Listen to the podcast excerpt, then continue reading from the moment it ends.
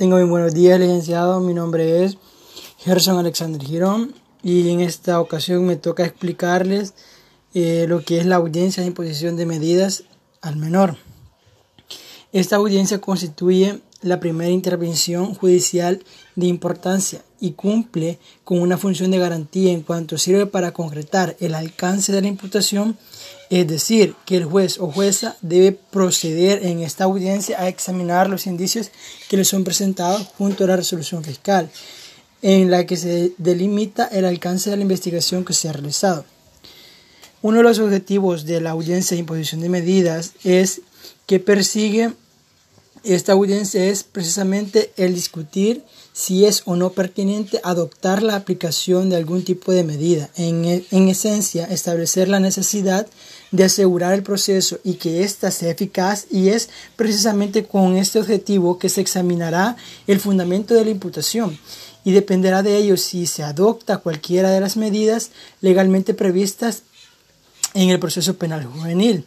Las medidas de, de carácter cautelar estas medidas son, estas medidas cautelares provisionales son delimitadas por algunos autores como los medios jurídicos procesales cuyo fin es evitar que se realicen los actos que impidan o dificulten la efectividad de la situación de la, de la pretensión punitiva, llevándose a cabo mediante una incidencia en la esfera jurídica del proceso, al ser necesario para el aseguramiento del juicio, así como también para preservar anticipadamente la efectividad del pronunciamiento final, circunstancias ante, ante las cuales se sostiene que su naturaleza es asegurativa, ya que por dicho contexto es que nace la vida jurídica, es decir, que su existencia está preordenada a garantizar que el procesado esté presente en el acto del juicio.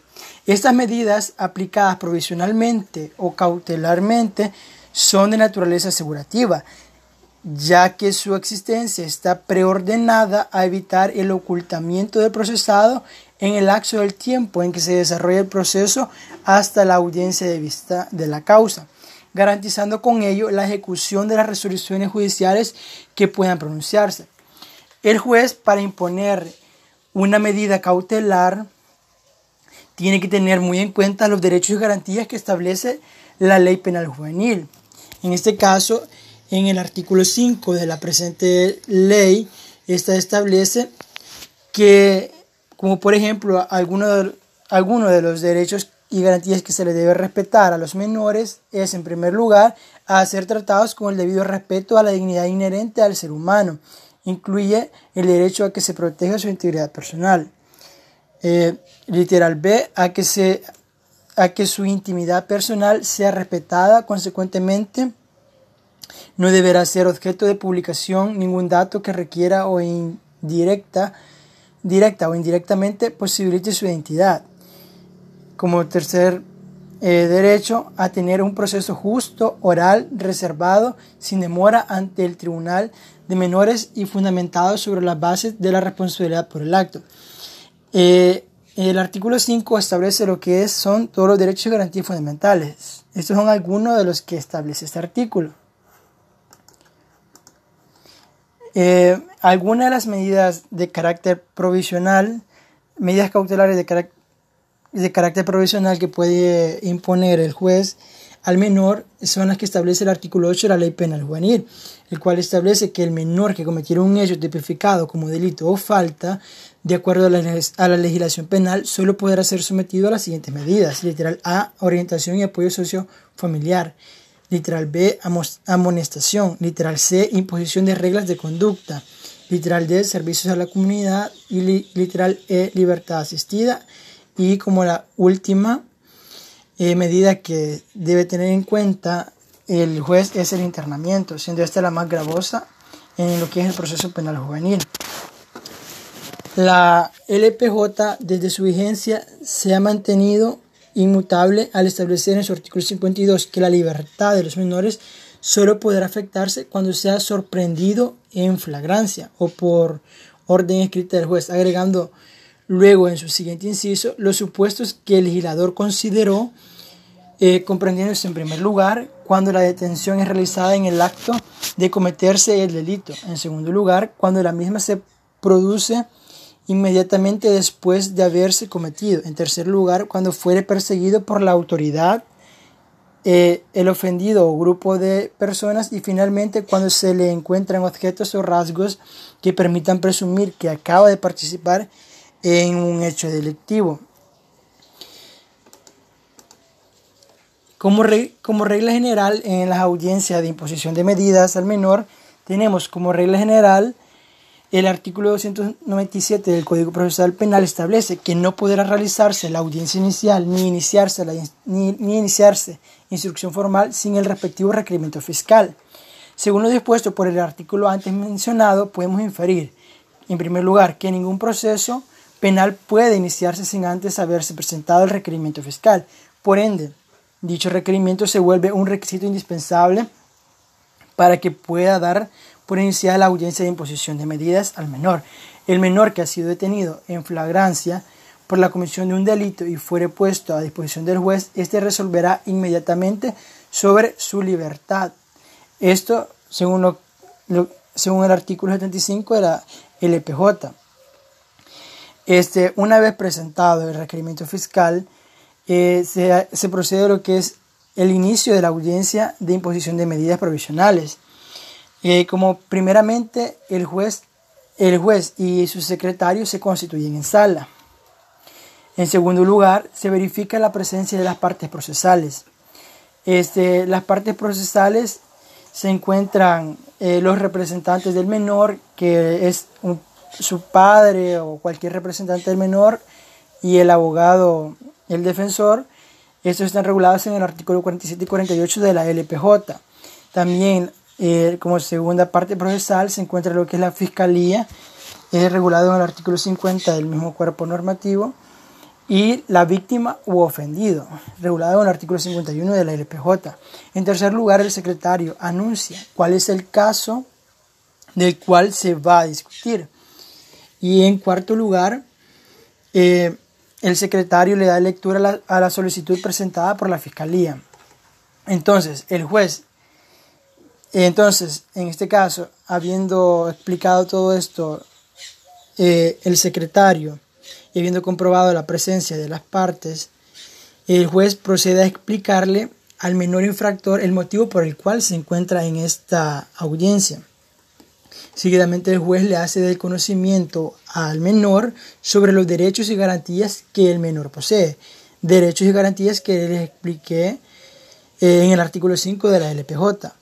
El juez le otorga la palabra a la fiscalía después de haberle explicado los motivos y los derechos al menor, el juez viene y le otorga lo que es la palabra a la fiscalía para que éste realice sus alegatos. En este caso, la fiscalía se pronuncia este, estableciendo cuál es eh, la infracción penal que ha cometido el menor y eh, debe establecer, eh, pedir, solicitar cuál es la medida cautelar que está solicitándole al juez para que éste pueda seguir con las investigaciones y todo y el menor pueda ser eh, impuesto a la medida de internamiento o cualquier otra medida del artículo 8 para poder darle seguridad al proceso.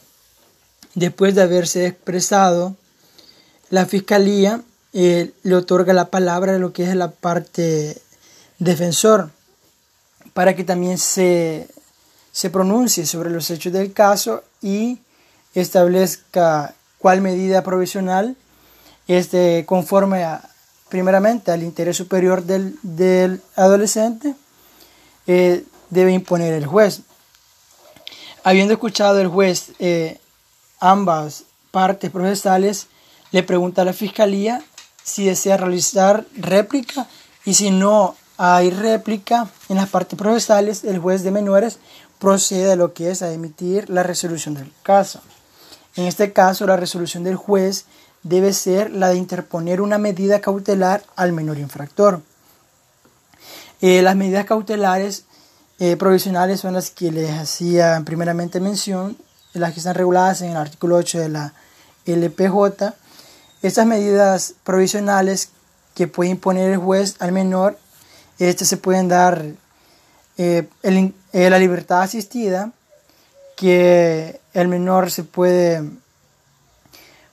pueda tener libertad, eh, pero esta medida es provisional para que se le den las investigaciones pertinentes y se lleve el desarrollo del proceso y se y después el procesado, o sea, el menor, pueda estar en la, en la audiencia de, de vista de juicio.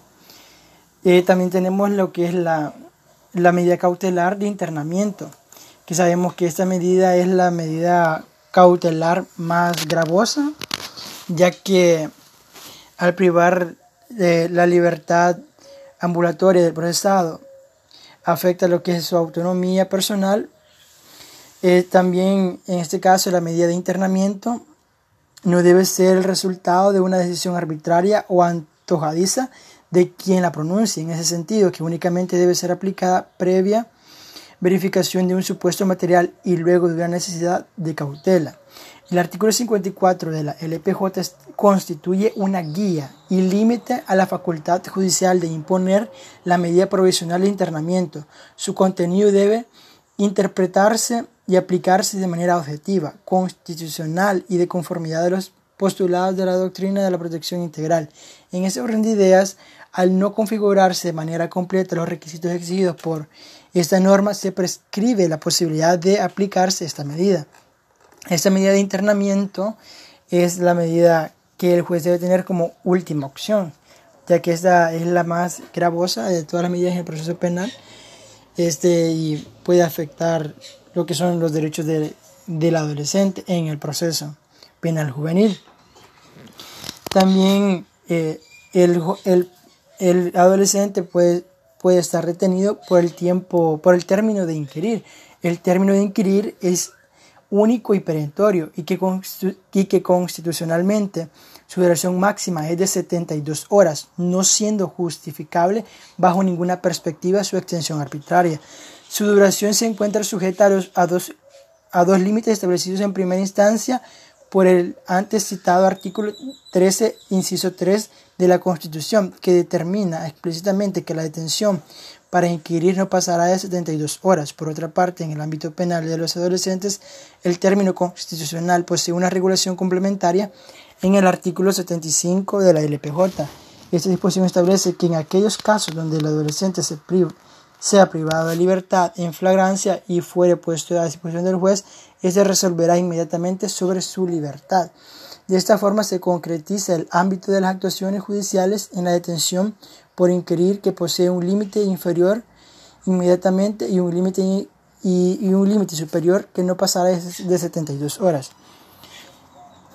En la resolución del juez, eh, habiendo establecido este en su resolución qué medida cautelar decide imponerle al menor para que este se pueda seguir con, con el proceso, también establece lo que es lo, el tiempo que la Fiscalía le, le solicita para poder realizar las investigaciones pertinentes.